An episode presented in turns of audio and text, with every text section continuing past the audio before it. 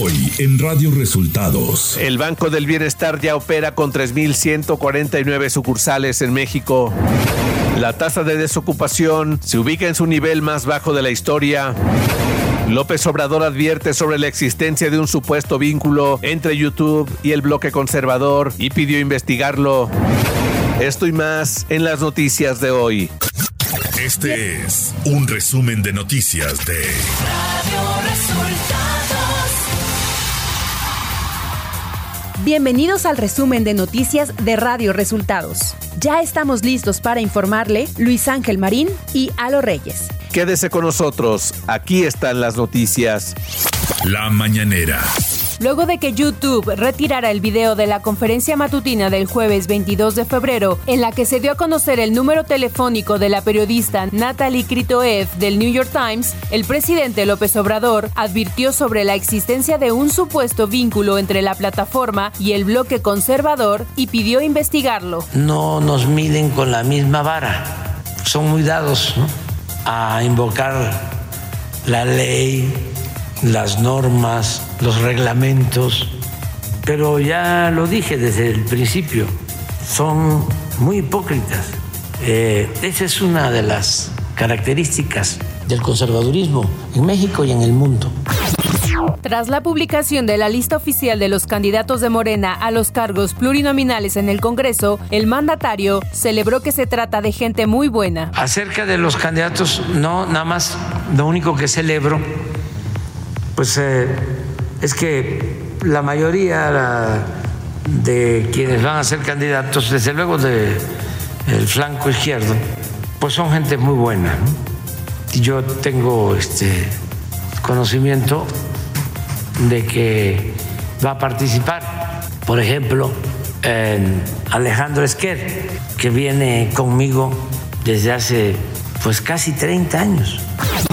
Cuestionado sobre las diferencias con otros gobiernos como el de Javier Milei, López Obrador indicó que el gobierno de México está abierto al diálogo y aunque descartó tener diferencias con otros gobiernos, admitió que solo tiene una con Perú por destituir al expresidente Pedro Castillo. El Banco del Bienestar llegó a la meta trazada en su plan de expansión al poner en operación las 2.750 nuevas sucursales construidas por la Secretaría de la Defensa Nacional, que sumadas a las que ya tenía, consolidaron una red de 3.149 sucursales. Esto aseguró Víctor Manuel Lamoyi Bocanegra, director del Banco del Bienestar.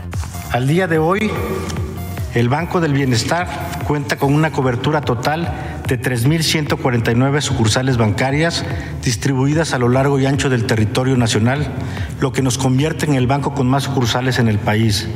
Tenemos ya presencia en 2.701 localidades de las 32 entidades federativas del país. Radio Resultados.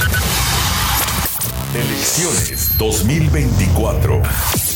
La candidata presidencial de la Alianza Fuerza y Corazón por México, Xochitl Galvez Ruiz, informó este lunes que cambiará de Guanajuato a Fresnillo, Zacatecas, su arranque de campaña, por lo que arrancará campaña a las 0 horas del primero de marzo en la ciudad más violenta del país.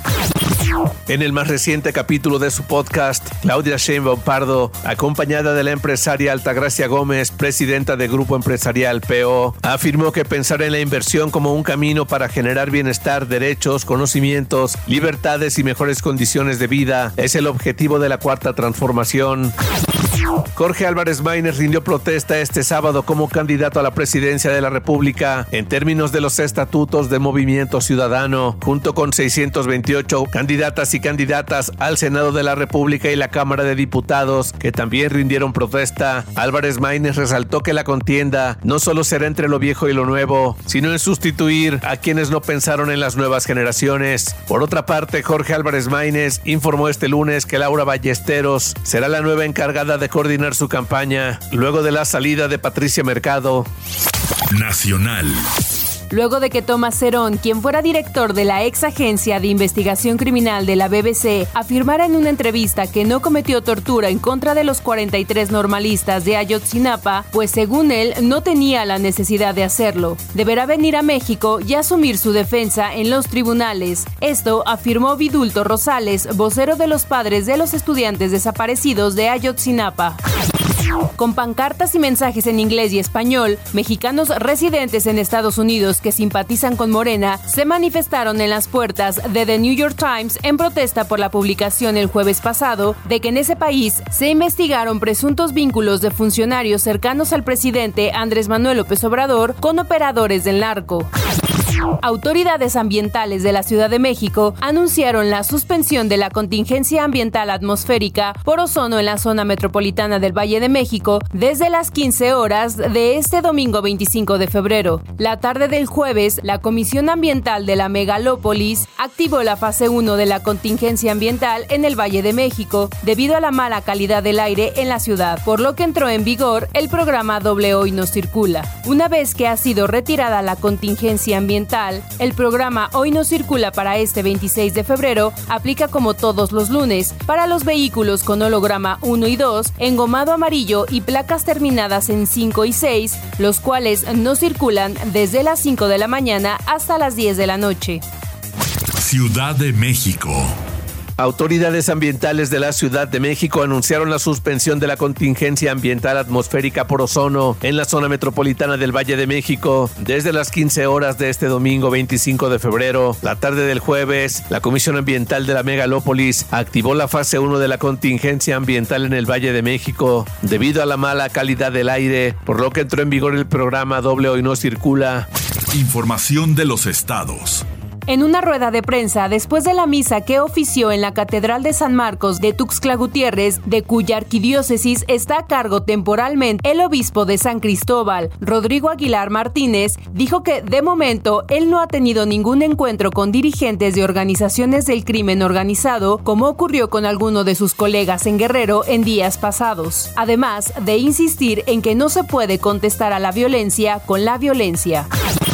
La Universidad de Guanajuato se deslindó de la imputación que realiza la Fiscalía Especializada en Investigación de Delitos de Alto Impacto contra siete estudiantes por el delito de daños a inmuebles con valor histórico y artístico al señalar que hay asuntos que trascienden del ámbito de la competencia de las autoridades universitarias. Por respeto al debido proceso, no podemos brindar ninguna información para no entorpecer la investigación que lleva a cabo la Fiscalía del Estado. Las partes que deben ser enteradas ya fueron notificadas por la autoridad judicial. Esto señala la máxima casa de estudios guanajuatense en un comunicado. El agente del Ministerio Público de la Procuraduría General de Justicia de Hidalgo acusó por un segundo cargo de desvío de dinero al exalcalde de Pachuca, Eleazar García Sánchez, ahora por un monto de 22 millones de pesos. Sin dar detalles, la Procuraduría Estatal informó que el segundo delito que se le atribuye al exedil y empresario farmacéutico es por uso ilícito de atribuciones y facultades al otorgar una concesión ilegal a una empresa para la colocación de anuncios publicitarios en infraestructura pública. Un ataque a balazos que se registró la mañana de ayer contra la fachada de la cárcel distrital de Cuautla dejó un saldo de una mujer sin vida y tres más lesionadas de bala. Esto lo informaron fuentes policíacas. El ataque se registró a las 8.30 horas cuando un grupo de hombres civiles armados llegaron hasta la parte exterior de esta cárcel y dispararon hasta en más de 50 ocasiones con armas de grueso calibre. Economía.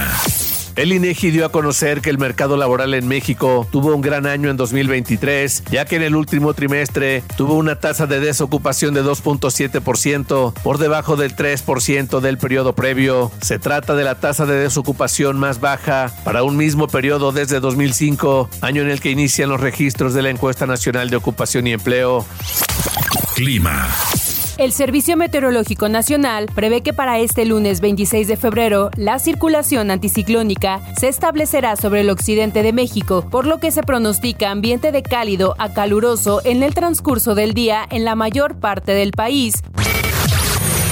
Radio Resultados Internacional. Un miembro activo de la Fuerza Aérea de Estados Unidos murió tras inmolarse este fin de semana frente a la Embajada de Israel en Washington en protesta por el genocidio que hace Israel en Gaza, informó el Pentágono. Un portavoz de la Fuerza Aérea señala que el hombre cuyo nombre no se divulgó murió a causa de las heridas la noche de este domingo. El gobierno de la autoridad palestina presentó este lunes por escrito su dimisión al presidente palestino Mahmoud Abbas en Cisjordania. La, medida se produce en medio de una creciente presión de Estados Unidos sobre el presidente Abbas para reorganizar a la autoridad nacional palestina. El Parlamento de Hungría aprobó este lunes por abrumadora mayoría la candidatura de Suecia a la OTAN, despejando el camino para el ingreso de la nación nórdica en la alianza militar tras casi dos años de intensas negociaciones y asestando un golpe geopolítico al presidente ruso Vladimir Putin, informó la oficina de prensa del Parlamento húngaro. Y hasta aquí las noticias en el resumen de Radio Resultados. Hemos informado para ustedes Luis Ángel Marín y Alo Reyes.